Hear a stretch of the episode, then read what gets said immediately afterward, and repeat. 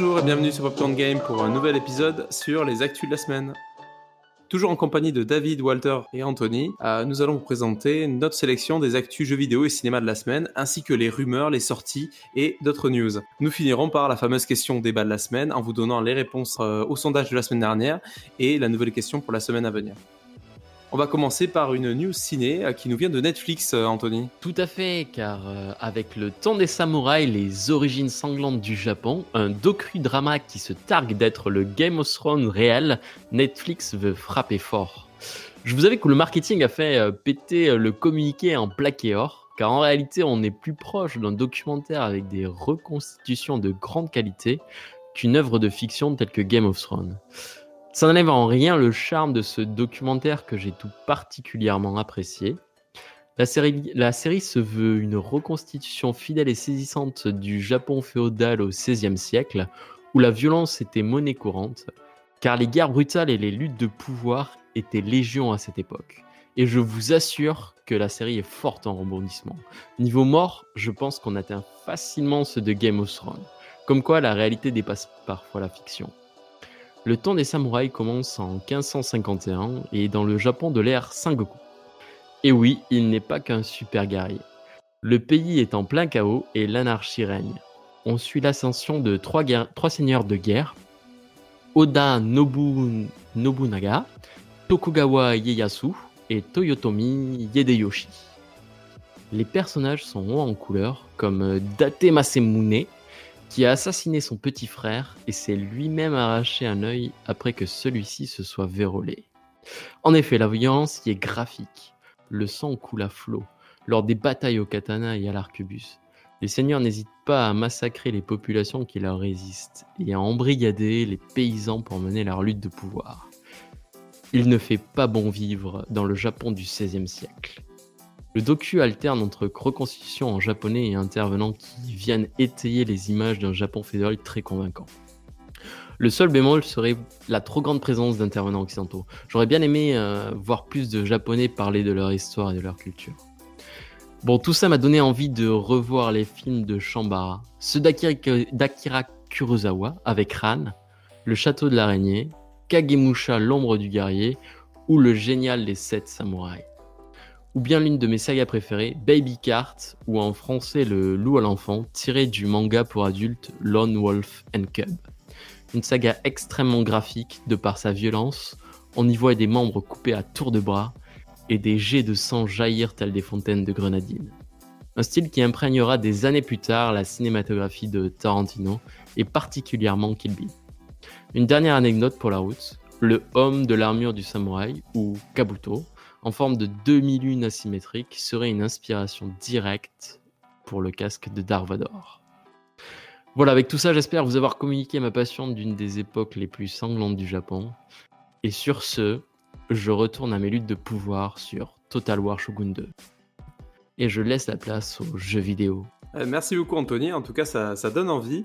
Euh, du coup on va partir ben, cette fois côté euh, news jeux vidéo avec, on va commencer par, par la news qui nous vient de Amazon, plus particulièrement Amazon Luna, qui vient de perdre son, responsable en fait, son, chef Mark Witten, qui, qui part, qui décide de lâcher Amazon pour partir chez Unity. Alors est-ce que c'est une mauvaise nouvelle pour Amazon Luna? Les, journalistes se sont vraiment tous euh, alignés euh, dans le jeu vidéo pour dire que c'était potentiellement avec en parallèle la petite news, la petite mauvaise nouvelle côté Stadia, que ça pouvait être une, un signe de, déclin pour, pour Amazon. Le service avait été présenté en septembre 2020.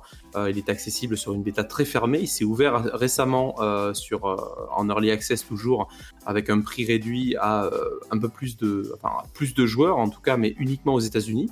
C'est un service de cloud gaming qui est disponible sur PC, Mac, iOS et Android et qui continue à faire plutôt bien ses preuves, en tout cas avec une large sélection de jeux. Euh, on rappelle aussi que le service est en partenariat avec euh, Ubisoft, Ubisoft Plus, donc pour un prix supérieur, vous pourrez retrouver euh, la plupart des jeux Ubisoft illimités disponibles dessus. Donc pas vraiment de, on va dire, c'est une nouvelle bon, qui est triste pour un projet, c'est jamais bon de voir partir un chef, mais pas vraiment de, de signes, on va dire, négatifs sur l'avenir d'Amazon Luna qui continue en fait sa phase de test, sa phase de mise en place, toujours en early access. On va passer à une deuxième news qui concerne la PlayStation 5, une bonne nouvelle hein, puisque euh, une mise à jour devra arriver très bientôt pour permettre un ajout de stockage SSD. Il euh, faut rappeler qu'aujourd'hui vous avez un espace, euh, un slot disponible dans la console mais qui n'est pas, on va dire, qui ne peut pas fonctionner aujourd'hui puisqu'il faut une, mise à jour, il est, bloqué pour l'instant. Vous avez pourtant des, des, SSD qui sont disponibles, qui sont même optimisés pour cela. Je pense notamment à, SSD, le SN850 de Samsung. Et, euh, donc, euh, selon Bloomberg, donc euh, renseigné par les sources anonymes, Sony serait prêt à lancer une mise à jour pour permettre l'ajout de ce SSD qui pourrait être très intéressant parce qu'on a des jeux quand même qui sont euh, assez lourds et aujourd'hui par exemple euh, avec le disque dur d'un Tera euh, vous aurez du mal à tout faire passer aujourd'hui notamment avec les mastodontes de Rockstar Games. autre bonne nouvelle d'ailleurs toujours sur, pour la PlayStation 5 probablement Joe Biden a annoncé un décret pour étudier et la, la, possibilité de résoudre derrière les pénuries de composants. Donc c'est un examen on va dire qui durera 100 jours euh, permettra au président et à son gouvernement de prendre des mesures pour optimiser et assurer des chaînes d'approvisionnement euh, sur euh, quatre produits essentiels selon eux, donc que sont les puces électroniques, les batteries pour les véhicules électriques et des terres rares et les produits pharmaceutiques. À noter que la pénurie est également due à la guerre commerciale menée contre la Chine qui a rendu plus difficile les relations commerciales entre les entreprises américaines et les fournisseurs de composants chinois. Donc on espère que cela aura des répercussions bénéfiques pour euh, bah, la, disponibilité des consoles next-gen qui aujourd'hui peinent à se fournir en composants, euh, notamment grâce, euh, enfin, notamment plutôt à cause des contrats passés avec d'autres constructeurs côté Chine. Et je vais finir par une dernière news euh, assez légère sur le State of Play, avant de laisser la parole à David qui va sûrement nous en dire plus sur cet événement PlayStation qui a eu lieu la semaine dernière. On a pu voir un extrait supplémentaire du jeu euh, Returnal, donc la future exclue PS5 qui débarquera le 30 avril prochain, et j'avoue que ça m'a, euh, on va dire, un peu plus intéressé.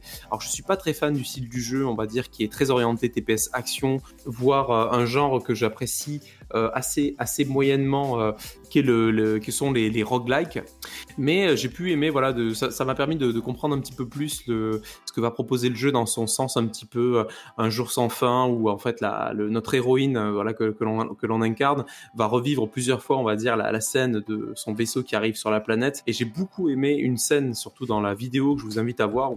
il s'agit d'une d'une scène en fait où elle retrouve sa maison dans cette, sur cette planète et lorsqu'elle rentre dans cette maison, on a une scène en vue première personne qui fait beaucoup penser euh, limite à, l'ambiance euh, euh, Aurore, Survival Aurore, un petit peu à la pitié. Alors que le jeu à la base n'est pas vraiment mon genre de jeu, enfin n'avait pas l'air mon genre de jeu, cette dernière vidéo a donné un peu plus de corps et un peu plus de profondeur. Donc pourquoi pas Returnal? En tout cas, on espère pouvoir vous donner notre, notre, notre avis sur un cache test très prochainement. Et donc, euh, David, euh, la parole est à toi. Peut-être que tu peux nous en dire plus sur ce euh, State of Play. Oui, je vais essayer d'être très très bref en vous résumant un peu ce State of Play qui, juste, voilà, pour moi, était assez, assez décevant, quoi. Un peu tout, comme toutes les conférences qu'on a eues jusqu'ici, hein, comme Nintendo, la BlizzCon. Donc en deux mots, donc on a eu deux jeux qui ont eu des dates de sortie, des jeux pas hyper triple A, quoi. C'est Kena Bridge of Spirits qui a une très très belle euh, direction artistique selon moi, donc euh, très à la Pixar, euh, Miyazaki. Donc à, voir, moi je suis vraiment très intrigué par ce jeu. Donc qui sera disponible sur PC, PS4, PS5 le 24 août 2021. on peut déjà le précommander sur le PS Store ou l'Epic Game Store au prix de 40 euros. On a eu également une date de sortie pour Oddworld Soulstorm, donc exclusivité PlayStation, donc PS5, PS4, qui sortira le 6 avril 2021.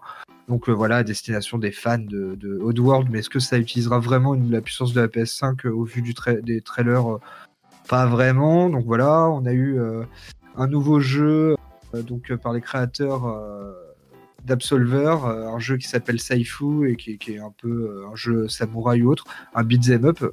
Bon, pas foufou selon moi. Et ça, l'annonce, c'est, enfin, comment dire, le, la, conférence s'est clôturée sur euh, l'annonce de FF7 Remake qui sera de retour sur PS5 dans une version améliorée. Donc, euh, on aura une version améliorée le 10 juin 2021, euh, sachant qu'en avril, l'exclusivité temporaire va sauter. Donc, ça veut dire que le jeu sera jouable notamment sur PC ou Xbox, si je ne m'abuse. Et le 10 juin 2021, la PS5 aura la version euh, améliorée, donc euh, plus de FPS, plus de fluidité, tout ça, tout ça, de FF7 Remake. Euh, et donc les possesseurs de la version PS4 auront et, et, qui ont une PS5 auront cette mise à jour gratuite, ce qui est quand même bien. Et à noter aussi qu'en mois de mars, le PS Plus offre, si vous avez PS Plus, FF7 Remake sur PS4. Donc voilà, un bon coup de com de, Sony sur FF7 Remake, un très très gros jeu de leur, de leur côté. Et, euh, et, donc du coup, tu as parlé de Return, Returnal, et moi c'est vrai que je, bah, moi mon coup de cœur, euh, l'une des sorties que j'attends le plus, c'est Deathloop, donc le prochain jeu d'Arkane Studio, le studio lyonnais. Donc là, qui a eu le droit à un trailer très 70s, très James Bond, même de, par la bande sonore. Donc euh, on n'a pas euh, vu des trucs euh, démentiels, ça fait très très Dishonored dans, dans le gameplay, mais c'est ce qu'on aime. Donc voilà, on attend un peu plus de, ce jeu qui sortira le 21 mai 2021 sur PS5 et PC. Alors moi je voulais vous parler de Steam. parce que Steam, bizarrement, depuis l'arrivée de l'Epic Game Store, eh ben, ils se bougent bien, que ce soit dans leur interface ou autre, et dans leurs outils aussi donnés aux développeurs. Parce que récemment, euh, par l'intermédiaire d'une mise à jour de Steamwork, qui est euh, l'interface pour les professionnels du secteur, donc du type euh, développeur-éditeur, il permet à ces derniers, à travers le, dashboard, d'accéder à des nouvelles statistiques liées à l'utilisation de périphériques sur les jeux, notamment les manettes. Donc dans, le fait, dans les faits, pardon, cela est pratique pour les développeurs afin de savoir si leurs jeux doivent ou non inclure la possibilité de jouer avec une manette, parce que sur PC la question se pose, ou d'ajouter le support d'un nouveau périphérique, ou encore d'améliorer le service, existant en jeu, donc le remapping de touches ou autre. Dans les chiffres, on sait qu'il y a environ, avec cette étude et ce dashboard, on sait qu'il y a environ 10% des sessions quotidiennes sur Steam euh, où les joueurs utilisent une manette. Et euh, après, on va aller un peu plus dans le détail dans les genres de jeux. Donc, sans trop de surprise, on apprend que de nombreux jeux euh, RTS euh, type stratégie, donc StarCraft ou Shogun 2, cités par Anthony lors de sa news précédente, sont difficiles à jouer avec une manette car bah, il y a moins de 1% des joueurs de ce type de jeu qui utilisent une manette pour jouer. Euh, donc on va se demander de toute façon, euh, il faut, il faut que le jeu soit pensé pour être joué à la manette, comme euh, Halo Reach sur Xbox qui est, qui est pensé pour ça. Et Halo Reach, je sais que Anthony y joue sur sa Xbox, petit clin d'œil. a contrario, les jeux de sport ou les jeux de combat ont plus de 70% de leur session qui est jouée avec une manette. Et c'est encore plus probant avec les jeux de course ou de skate, dont le pourcentage va jusqu'à plus de 90%. Euh, ensuite, sur la section des jeux d'action, d'aventure, plus globalement même les jeux à la troisième personne, on, ce sont environ, environ 40-50% des joueurs qui utilisent une manette. Donc c'est un peu 50-50, mais c'est vrai que sur le TPS, c'est assez classique. Et euh, sur le genre euh, un peu roi pour moi du, du, PC, donc le FPS, on se situe à environ 7-8% des joueurs qui utilisent une manette, ce qui est pour moi déjà trop pour la plateforme qu'est le PC, si vous voulez mon avis. Euh, pour clore ce sujet euh, centralisé sur ces nouvelles statistiques données aux développeurs sur, sur Steam, euh, sachez qu'en novembre 2020, Valve, donc la, maison mère, hein, a révélé que le nombre de personnes jouant à des jeux Steam avec des manettes avait doublé depuis 2018. Et on peut mettre ça en corrélation avec une nouvelle qui était Enfin, cette nouvelle était à mettre en corrélation avec le fait que la société améliorait sa prise en charge des, manettes, notamment la manette DualSense de la PS5, euh, qui est aujourd'hui dans la tourmente avec les problèmes de drift. Mais je vous invite à écouter notre épisode en clair qui est dédié au sujet, si vous ne l'avez pas déjà fait. Ensuite, euh, je voulais vous parler du phénomène Valheim. Donc là, je vais vous demander, là, euh, à vous, est-ce que vous avez entendu parler de Valheim? Non, Oh, c'est un jeu de merde. bah, on va, on va peut-être y venir, mais Valheim, c'est vraiment le phénomène de ce mois de février. Donc, c'est euh, un jeu développé par un studio suédois fondé en 2018 qui s'appelle Iron Gate et qui est composé de 5 personnes. Et c'est tout simplement leur premier jeu. Euh, il est édité par euh, Coffee Stain Studio, à qui l'on doit les jeux God Simulator, Satisfactory ou encore Deep Galactic. Donc je sais pas si ça vous parle, mais c'est quand même des gros jeux indés ayant une forte euh, renommée. Donc c'est vraiment euh, le premier jeu qu'ils ont sorti, God Simulator, qui a fait parler de lui, euh, voilà, le buzz, tout ça. C'était environ 2014 de souvenir. Et dans les chiffres, Valheim, c'est plus de 4 millions d'exemplaires en moins d'un mois, donc 3 semaines exactement, alors qu'il est toujours en accès anticipé. donc à l'échelle de Steam, il est classé 57e. Ah, non mais c'est vraiment démentiel. Il est classé 57e du prestigieux classement Steam des 250 jeux les mieux notés, avec environ 100 000 critiques positives de la part des joueurs. Euh, donc ensuite un peu, euh, si vous connaissez pas du tout, euh, c'est un peu à l'instar d'un Minecraft avec lequel il partage plusieurs, caractéristiques comme son gameplay lié au craft, à la survie ou à la créativité des joueurs parce qu'on peut, peut faire du building, faire des, constructions, tout ça. C'est dans une ambiance viking. Et euh, il possède aussi, euh, un peu comme, euh, comme les voxels de, si je ne me trompe pas, de Minecraft, il possède des graphistes minimalistes, minimalistes pardon, avec des gros pixels qui font aussi le, le, fait que le fichier du jeu pèse moins d'un giga. c'est environ 600 mégas de, de, mémoire. Et voilà, pour le mettre en parallèle avec un, un jeu partageant la même thématique, Viking du coup, le dernier Assassin's Creed Valhalla, il fait environ 50 gigas. Euh, d'ailleurs, au passage, on vous invite à, écouter notre podcast test dédié euh, à Valhalla. Euh, et, du coup, enfin, pour finir sur, sur l'aspect des chiffres impressionnants de, ce phénomène, enfin, c'est un phénomène que personne n'avait vu venir, mais du coup, sur les, services de streaming type Twitch, il a une moyenne d'environ 200 000 spectateurs en parallèle qui dépassent carrément des mastodontes comme Counter-Strike, Dota 2 ou encore PUBG. Et, non, non, mais c'est complètement dingue. Et pour, tout vous avouer, euh, bah, c'était juste après le State of Play. Moi, je le regardais avec un, pote et on, on, s'est chauffé pour. Euh, on s'est dit, putain, mais putain, Valheim, euh, voilà, on en parlait et on s'est dit, vas-y, on, se l'achète. Il est environ 15 euros sur Steam. On se l'est acheté. Et puis, j'avais peur d'un truc, moi, de pas du tout accrocher au gameplay de, de, craft, de survie et tout. Et ben, résultat des courses, franchement, on, a fait une heure de jeu. On s'est fait chier et on l'a, on, a fait pour la première fois tous les deux la procédure de remboursement de Steam et on se fait rembourser sans souci le lendemain. Mais, mais, ah mais franchement, euh, enfin voilà, sachez qu'il faut savoir dans quoi vous embarquez avec Valheim parce que c'est vraiment pas pour tout le monde. Et euh, si vous aimez, euh, ouais, si vous aimez, bah, je suis pas, je suis pas client. Moi, je suis pas client. Je que le. Il y a AFK aussi, je crois. AFK, je connais pas. Ah, Arc. Non, Arc. Arc. Oui, Arc, bah Walter, je sais que tu, tu, tu, tu parlais de, de, Arc en off, euh, que t'aimais bien. Ah oui, oui, oui. Arc 2 avec euh, Vin Diesel. Euh, bah, j'avais beaucoup aimé, parce que bon, moi je kiffe tout ce qui est dinosaures et machin et tout, et je trouvais ça cool de pouvoir évoluer jusqu'à avoir ton petit T-Rex de compagnie au bout de ton jardin, où tu lui as fait ton petit enclos et tout. Voilà, mais bon, c'est pour le délire. Après, sur le long terme, c'est des jeux, au je finis moi personnellement aussi par me lasser. Euh, mais euh, voilà, après Valheim, euh, peut-être que ça me plairait, mais bon, c'est pour revenir à ce jeu-là, c'est un peu tout le temps la même chose au final. C'est des jeux qui, sur le long terme, à mon avis, ça devient très chiant. À part Minecraft qui arrive à traverser tous les âges, bon, qui est toujours ultra actif et tout. Honnêtement, tous les autres finissent par, ça fait du buzz et puis après, je pense que ça finira par tomber un peu dans l'oubli.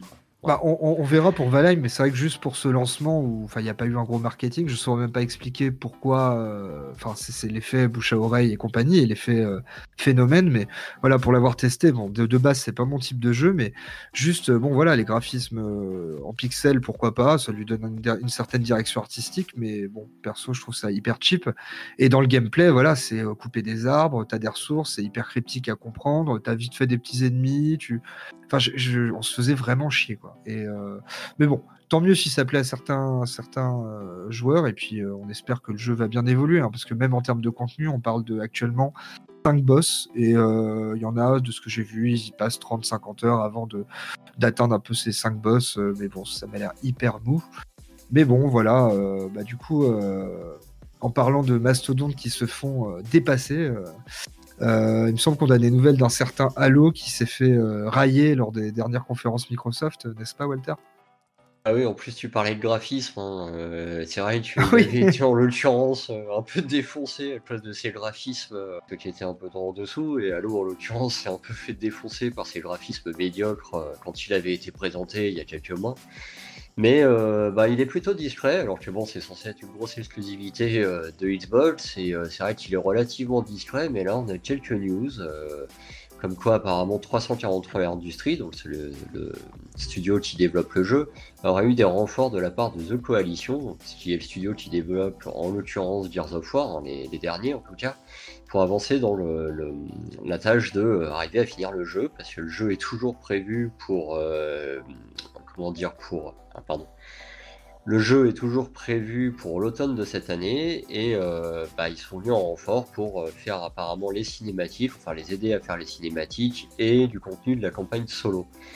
Euh, moi pour ma part, qui ai la chance d'avoir une série X, bah, j'attends toujours des vraies grosses exclus, comme, beaucoup de monde à mon avis, hein, en tout cas les gens qui ont la chance d'avoir ce genre de console là.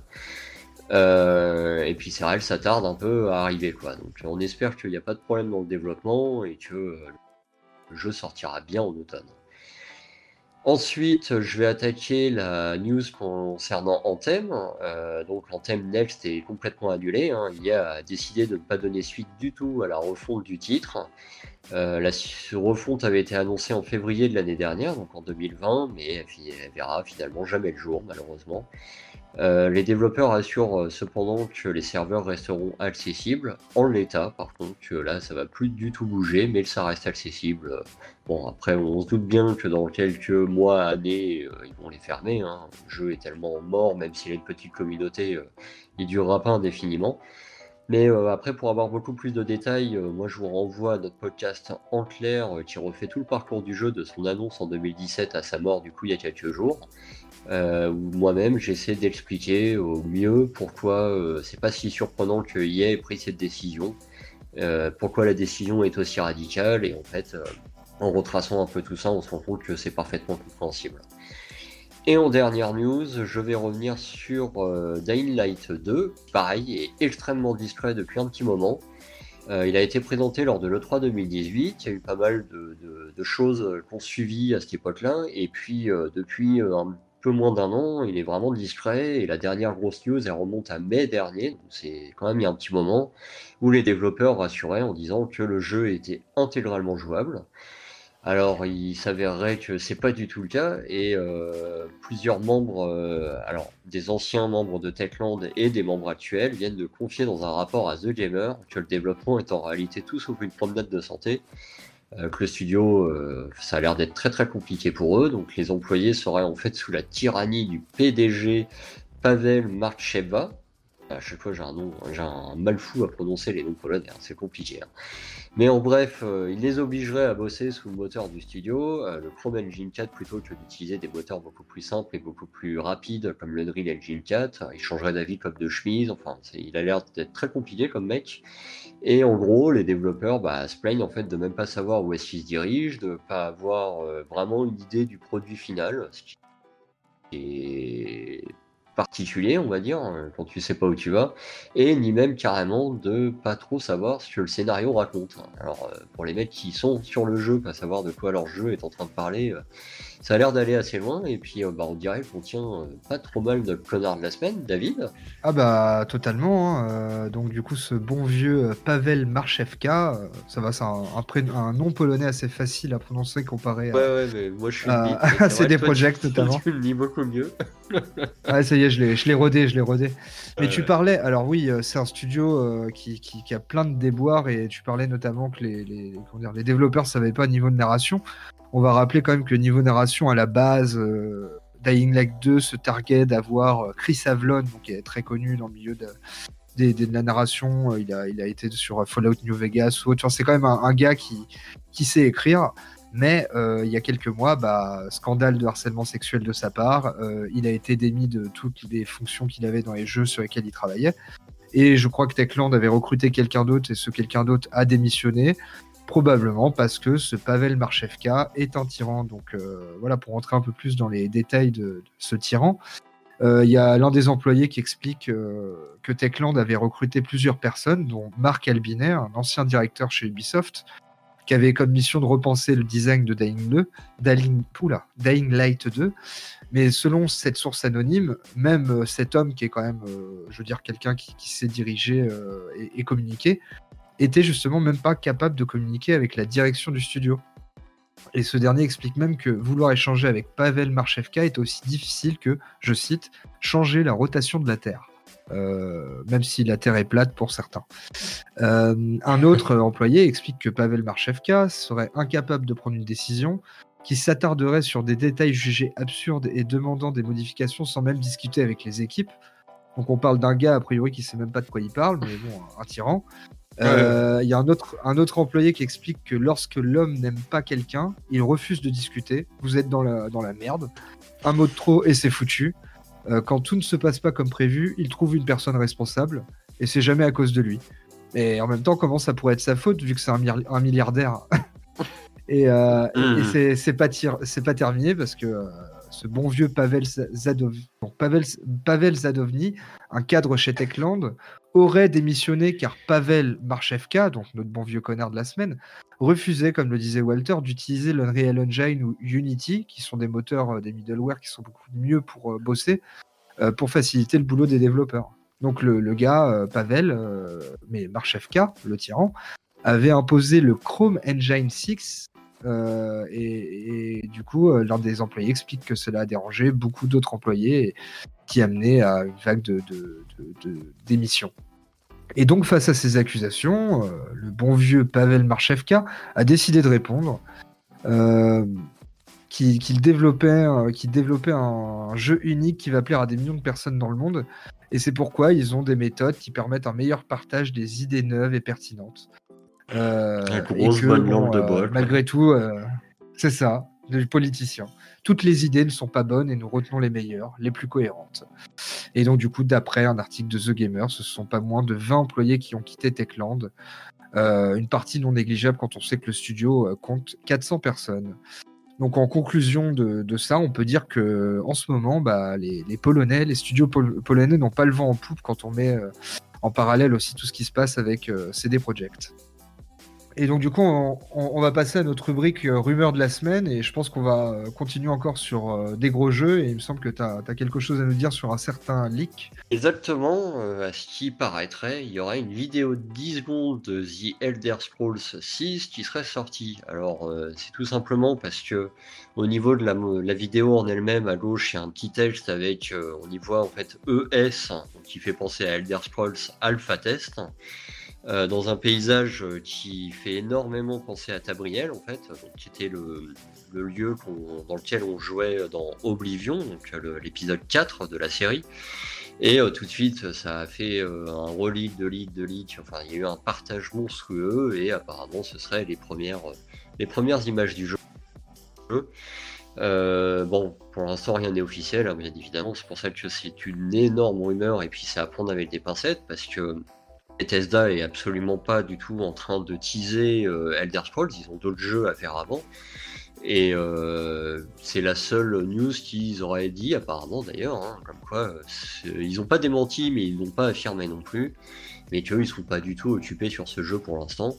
Donc euh, à voir dans le futur si effectivement c'est bien ça ou pas, on le saura plus tard. Mais en tout cas, moi pour ma part, retourner à Tabriel, ça me va très bien parce que j'avais adoré Oblivion à l'époque.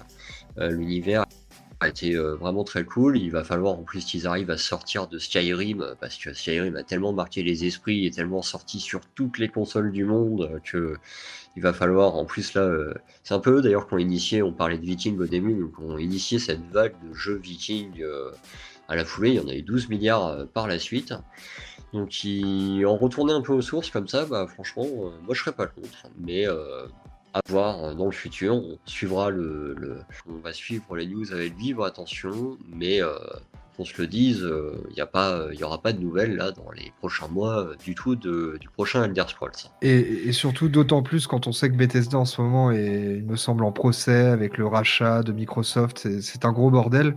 Bethesda est pas du tout beaucoup en, en, bonne santé, on va dire, et et en parlant de procès, il me semble, euh, Tristan, que toi, dans, la, dans notre rubrique News What the Fuck, tu as quelque chose à nous dire sur Fortnite, Epic, euh, tout ça, tout un, tout un bordel aussi. Tout à fait, tout à fait. Fortnite qui est un petit peu embêté, qui essaye de s'extirper d'un recours collectif euh, aux États-Unis suite à une loot box, en fait, plus particulièrement un lama à butin aléatoire dans Fortnite en gros, vous achetiez euh, euh, ce, lama, en fait, ce, loot box, et vous ne saviez pas ce que vous pouviez obtenir. Alors certains pouvaient tomber sur des, euh, sur des loots assez intéressants, voire top, voilà. D'autres pouvaient tomber sur quasiment rien. Donc, ce qui a remonté la colère de certains joueurs, notamment les déçus, et qui a du coup monté ce recours aux États-Unis. En réponse à ça, et pour sortir rapidement un petit peu de cette situation, Epic Games et Fortnite ont tout simplement décidé de verser à tous les joueurs qui ont acheté ce lootbox, ce lama butin, 1000 V-Bucks,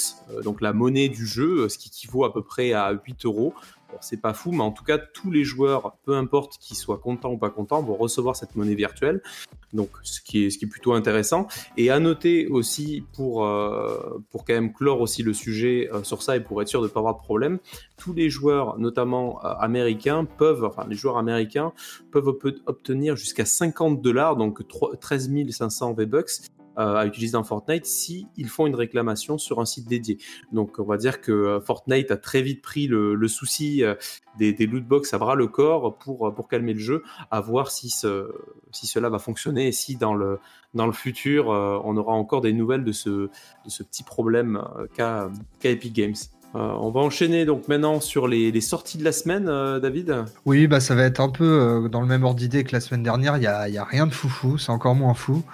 Euh, le 5 mars, on a euh, Two Point Hospital Jumbo Edition, donc pour tous les fans de, gestion d'hôpitaux euh, un peu un peu délurés, qui reprendra aussi les, glorieuses heures de Theme Hospital, parce que je crois que c'est un peu les mêmes devs. Donc c'est en gros c'est la version complète avec tous les DLC et tout ça. Donc le 5 mars sur PS4, Xbox et Switch. Euh, on a aussi, alors là c'est pour la petite blague que je l'ai mis, euh, c'est une exclue Stadia, malgré euh, du coup la fermeture du studio, comme on, vous on avait vu avec le connard de la semaine précédente. Pixel Junk Riders, qui sort le 1er mars 2021. Alors honnêtement, aucune vraiment idée, mais de ce que j'ai vu en termes de DA et tout, c'est générique. Ça a pas l'air d'être le truc qui va faire beaucoup de, de, de transformation de consommateurs sur Stadia. Euh, on a Yakuza Like a Dragon International le 2 mars 2021 sur PS5. En fait, c'est tout simplement au Japon la re-ressortie de, euh, Yakuza Like a Dragon euh, qui, qui donc du coup est la version next-gen hein, avec un peu aussi de DLC il me semble. on a un jeu, alors personnellement je, ne connaissais pas mais je l'ai noté parce que c'est un Quantic Dream, Sea of Solitude Director's Cut, donc pareil une édition complète d'un Quantic Dream mais n'attendez pas quelque chose à la Heavy Rain ou Beyond Two Souls donc le 4 mars 2021 sur Switch. Et on a enfin euh, Harvest Moon One World le 5 mars 2021 on est en, sur PS4, One et Switch, qui se présente comme le plus gros euh, jeu de la licence Harvest Moon, donc pour les fans de gestion de ferme et compagnie. Donc euh, voilà, on va pouvoir passer à notre section questions débat de la semaine, non? Oui, euh, d'ailleurs, merci à tous ceux qui ont répondu au sondage de la semaine dernière. Pour rappel, la question était malgré la déception du dernier Nintendo Direct, pensez-vous que Nintendo nous réserve une surprise pour l'anniversaire de Zelda dans les prochaines semaines? Et euh, à ma grande surprise, après je sais pas ce que tu en penses David, mais la majorité a répondu non, non à 57%. Euh, donc personne n'a répondu que qu'ils par contre qu'ils étaient contents parce qu'il y avait cette, ce troisième choix de je suis satisfait de ce qui a été annoncé. Mais euh, du coup, la plupart des, euh, des, personnes qui ont répondu, on n'est pas loin de la moitié des, des personnes qui, ont écouté ce, le podcast la dernière fois, ont répondu que non, ils n'attendaient pas forcément de surprise donc à l'annonce de Nintendo. Alors, je sais pas ce que tu en penses, mais moi je, je, suis quand même plus sur le oui. Mais moi, moi personnellement, bah je pense, enfin il y a le côté pessimiste où c'est le non, euh, parce que vaut mieux rien s'attendre, euh, vu qu'ils peuvent décevoir sur ce point-là. Et mon côté optimiste euh, voudrait le oui, notamment parce que moi, sur Switch, j'aimerais bien refaire Majora's Mask ou Ocarina of Time. En fait, les versions 3D qu'il y avait eu sur 3DS, j'aimerais bien les avoir sur Switch à titre personnel. Et euh, j'espère qu'il ferait un, portage, même un portage HD. Quoi. Euh, Nintendo, de toute façon, on l'a vu avec les Mario. Euh, ouais, c'est vraiment vache à lait, ce serait trop cher. Mais j'avoue, pour, pour Majora's Mask, j'aurais bien envie qu'ils le fassent. Alors, est-ce qu'ils vont le faire On verra. À voir. À voir, On va passer maintenant à la question de la semaine, euh, qui est donc après les dernières annonces de jeux sur PS4, PS5 pour 2021 et les reports pour 2022, sans oublier le prix qui est toujours aussi élevé euh, à l'achat. Est-ce que vous cherchez toujours autant à vous procurer une PlayStation 5 Euh, donc vous pourrez répondre euh, via euh, donc le lien sondage qu'on aura mis dans les articles également sous le podcast et on détaillera et on partagera du coup les réponses au prochain actu de la semaine en fin de semaine, enfin début de semaine prochaine pour vous. En tout cas, merci à tous d'avoir écouté ce podcast jusqu'au bout. On espère qu'il vous plaît toujours. N'hésitez pas à le noter, ça nous aide à être beaucoup plus visible sur votre plateforme de podcast. et à la semaine prochaine pour une nouvelle actu de la semaine. Salut. Salut, salut.